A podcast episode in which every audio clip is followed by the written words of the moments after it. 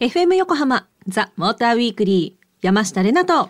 高橋明がお送りしてます。さあ今夜のモーターウィークリーはメルセデス・ベンツ C クラスオールテレインをピックアップ、はい。この番組では今年の1月に新型の C200 セダンをご紹介しましたが、いよいよ C クラスのステーションワゴンにオールテレインが初登場。待っていました。という方もいらっしゃるのではないでしょうかまあ待ってましたっていうよりは出たかって感じだと思うんだけど これあのオールテレインってまあ字のごとく全ての道みたいな意味なんだけどはい。あのクロスオーバーモデルで E クラスにはもともとあったのね。うん。うん。でその E クラスで車高がちょっと高くて、まあ、SUV までいかないしみたいな、はい。アウディなんかでもクロスロードとかそういうのがあって、うん。あのオールロードだったかな？なんだかな？忘れちゃったけど名前。まあそういうちょっと SUV まで行かないどんな道でも走れます4区っうん。ていうのがあって C クラスにはずっとなかったのね。うん。でこれが今回初登場ということでいよいよ。はい、出て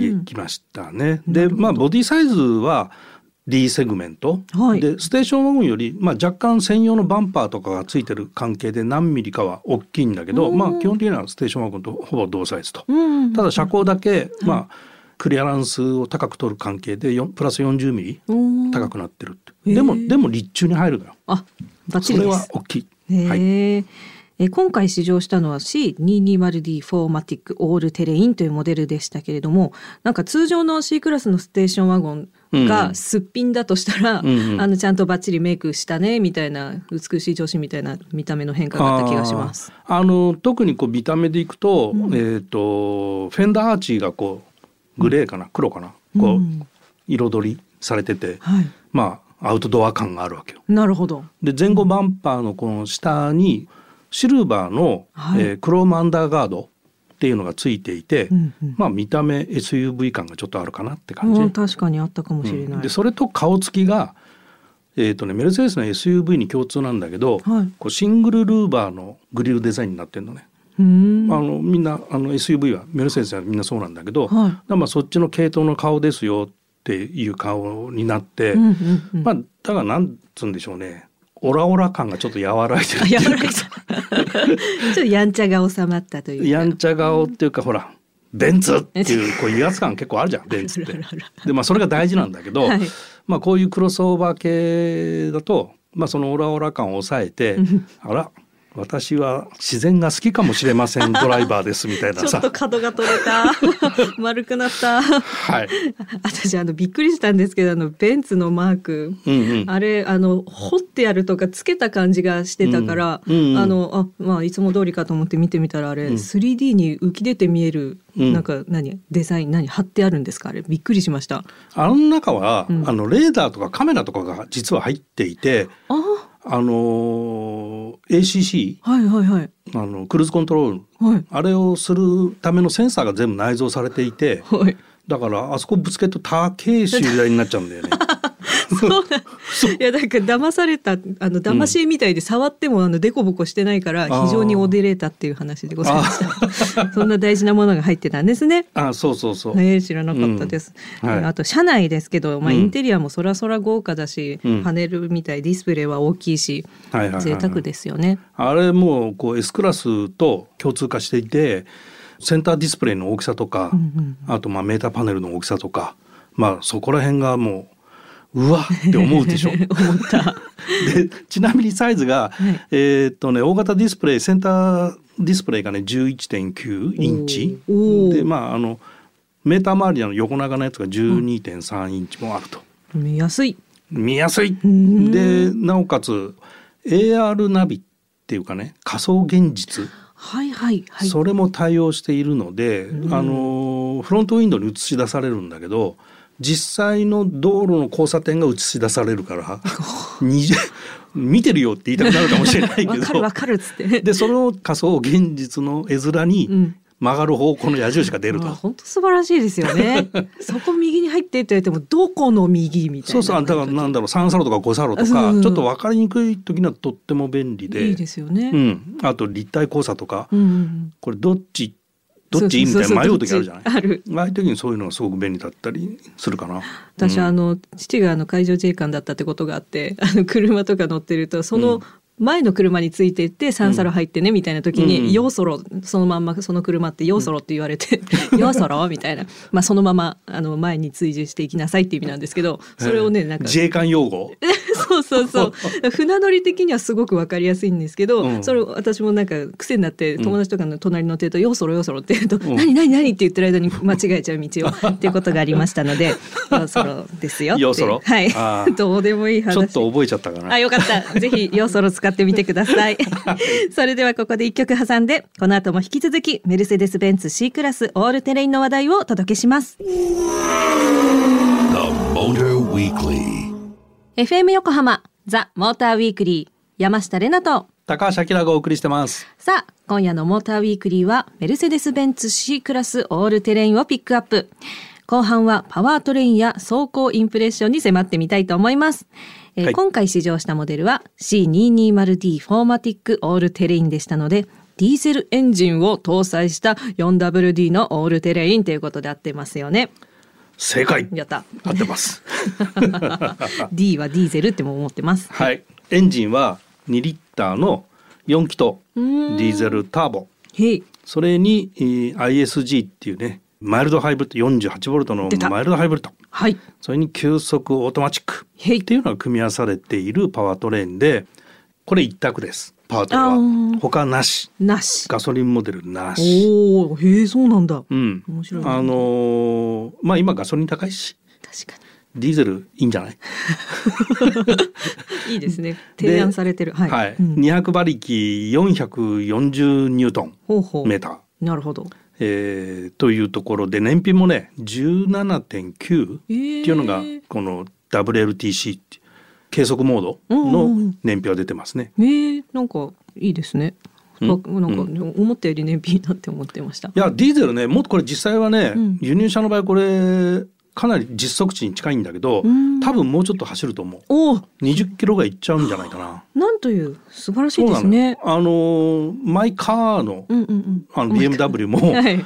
えーカタログスペックよりも燃費はいい。あ、素晴らしい。そうなの大体なんかよく見積もっといて、まあまあ許してみたいなとこあの 日本車はね試験モードを緻密にやってるんでそういうけ傾向が少しあるんだけど、はいヨーロッパ車はそこまでその日本のシステムに合わせてないから、うーん。で日本のシステムで計測するとまあこういうデータですよっていう感じなんだけど実際はね、もうちょっと走ったりするんだよね、へえなんかヨーロッパ車の場合ね。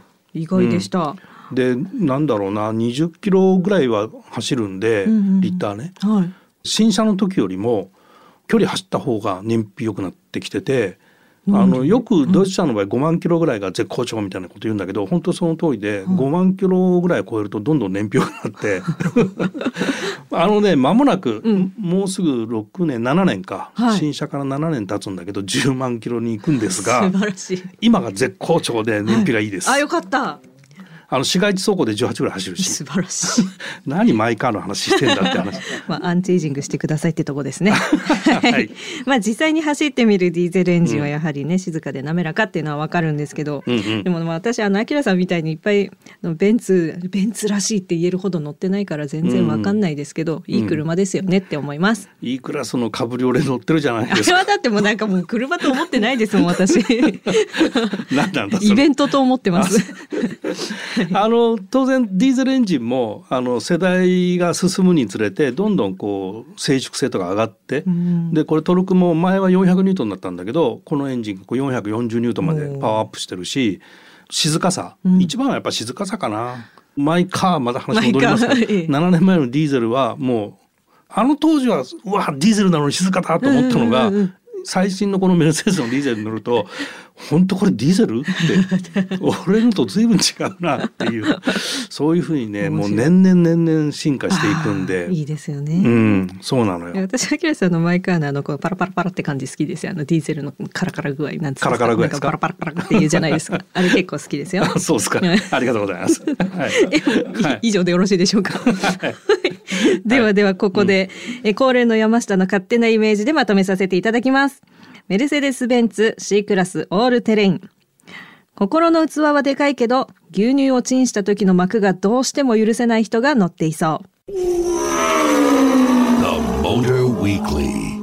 FM 横浜ザ・モーターウィークリー山下れなと。高橋明がお送りしてます。さあここからは皆さんからいただいたメッセージを紹介します。はい。まず1通目。ラジオネームセントエルモさん。あいつもありがとうございます。ありがとうございます。あきらさん、山下さん、こんばんは。こんばんは日産の新型キャラバンのディーゼルは三菱製のディーゼルエンジンを積んでいるとのこと。日産にもディーゼルがないわけではないし、新開発のエンジンを積めば王者ハイエースに迫ることも考えられます。それなのになぜ？辛口の美人女優さんも納得な答えをお願いします。これ私のことですかね？ありがとうございます。なんでですか？なんまあでですか？三菱と日産はまずアライアンス関係にあるから。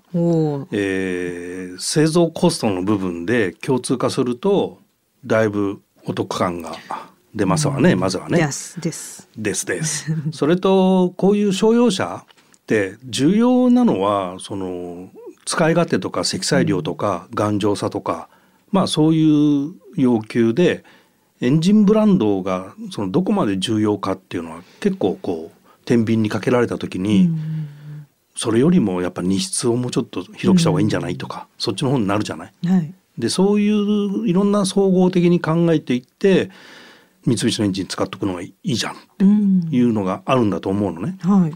でそれとまああの新規開発ってエンジン一機開発するのにものすごいコストがかかるんでそれを回収するのに何年かかるかっていうコスト原価計算みたいなのも必要だしはい。で将来的にこの NV になってってるんでキャラバンがその電動化されてうん。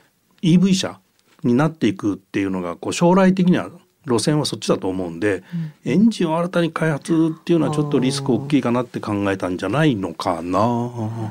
辛口美人女優さんいかがでしょうか？え、納得納得。納得そりゃそうだろうなと思いました。おお、うまく説明できたかな。ありがとうございます。セントエルムさんいかがでしたでしょうか？えー、山下は納得しましたよ。はい。続きまして、ラジオネーム浜野俊彩花さん。あきらさん、れなさん、こんばんは。こんばんはこんばんは。前回 BMW EV 車の iX3、iX の情報でしたが、うん私が BMW の EV 車で気になった車は i8 です。あここで教えて、あきらさん。はい。なぜ BMW は i8 をガルウィングにしたのでしょうか？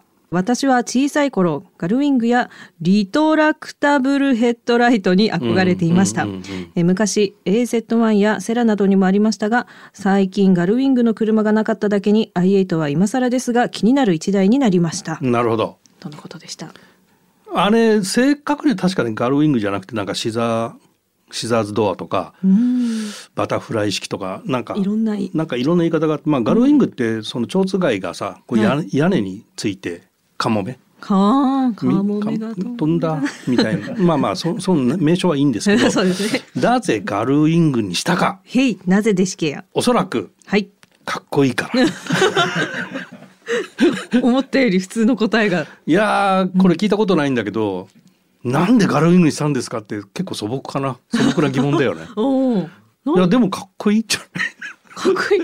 あれは、ない。うん。何？狭いとこでも開き開きます。あ開きます。問題ないですね。目立つ。俺は降りるんだ乗るんだみたいな。あとね、ドアが長いんだよねあれ結構。で普通の開き方のドアだと 乗り降りするのに横幅相当スペースがないとで上に開いた方がスペース的にはそうですね。スムーズですよね。で特に日本みたいにうん駐車場狭かったりすると止めたはいいけど降りれないじゃんっていうなっちゃうんで それ困りますね。そういう実用性も多少考えたんだと思うんだけど一番はかっこいいからだと なるほど思。います。なんだかな？大丈夫かな？そんな答えで。いや、かっこいいからだ。BMW の人に怒られちゃった。ちょっとまたあの聞いてみましょうね。そのうち、はいはい浜野俊彩花さんいかがでしたでしょうか？かっこいいからだそうで。はい、最後、えーラジオネームケリーさん。ありがとうございますありがとうございます。えー毎週の放送が大変役に立っております。お？実は私、勤め先がホンダカーズでして、お営業職についております。お自社の製品と競合他社比較はメーカーよりいろいろ勉強するアイテムがあり、新商品が出るたび一生懸命に勉強しますがうん、アキラさんの解説や開発担当者のお話を聞いていると非常にわかりやすく、翌日の商談にお客様へのご説明等大変参考にさせていただいております。実際新型フィットの会の時は複数台ご契約をいただきましたう。んちゃんすと聞いてくれてるって嬉しいですね。これからも新商品や他社の動向等を楽しみに拝聴させていただきますとのことでした。ありがとうございます。ありがとうございます。そうですか。役に立ってるかよかった。すごい。うん。でも、うん。分かる人にやっぱそう自分でわかる人にはわかかるって言いそうだったら今。あ。違う違う違う違う違う違う。違うあのいや勉自分で勉強しててううんんここもうちょっとなんかこう言いやすい方法ないかなとかっていう時うんうん本当に分かってる人のしかもそういう言い例えのかうん例え方があったんかみたいなひらめきをいただく方があより噛み砕いてねあのご説明できるっていうのはよくわかるから、うん私ももうちょっとちゃんとわかるようにあきらさんの話をわかるようにしたいなと思ってます。はい。なんでわからんかな。今日のテーマはなんでわからないのかな。はい、えーありがとうございますありがとうございました。えーラジオネームセントエルモさん、浜野俊彩花さん、ケリーさん、メッセージありがとうございました。ザ・モーターウィークリーオリジナルステッカーをお送りします。引き続き皆様からのメッセージもお待ちしています。FM 横浜ザ・モーターウィークリーエンディングのお時間となりました今夜はメルセデス・ベンツ C クラスオールテレインをピックアップしてたっぷりお届けしてまいりましたわかりました？分かった分かった分わかった。わかった。わかった。あの C クラスセダンを最初にあの話させてもらった時にリアソーダがつきましたって話をしたんだけど、はい、はい、このオールテレインはリアソーダも選択できなくなってきてて、なんかねやっぱいろんなところで部品が足りないみたいなこともあってまあとりあえず今はやめとこうかみたいな感じになったらしくて、だからあのすでにオーダー済みであのセダンとかステーションワゴンとか、えーディーゼルとか、うん。いろんなものにつけられたんだけどでそれをオーダーしてる人は多分できるんだと思うんだけど、もうオーダーストップになってて。っていう感じなのよ。でまああれいろいろ賛否あるし 好き嫌いもあるし、うんうんうんまあそういうところもあって、いまあやめときましょうみたいな感じになったらしいんだよね。あそうなんだ、うんうんから私これ体験しないまま終わってしまった気がする。あそうかディレクターは乗ってんだよな。そう。やったら小回りするんで感激してたけどね。うん。駐車場とかやあの便利だからさ。ああなるほどな、うん。ああそっかそっか、うん。まあまあ部品が足りないんじゃしょうがない。はい。ありましたありました。はい、ようそろ。よそろです。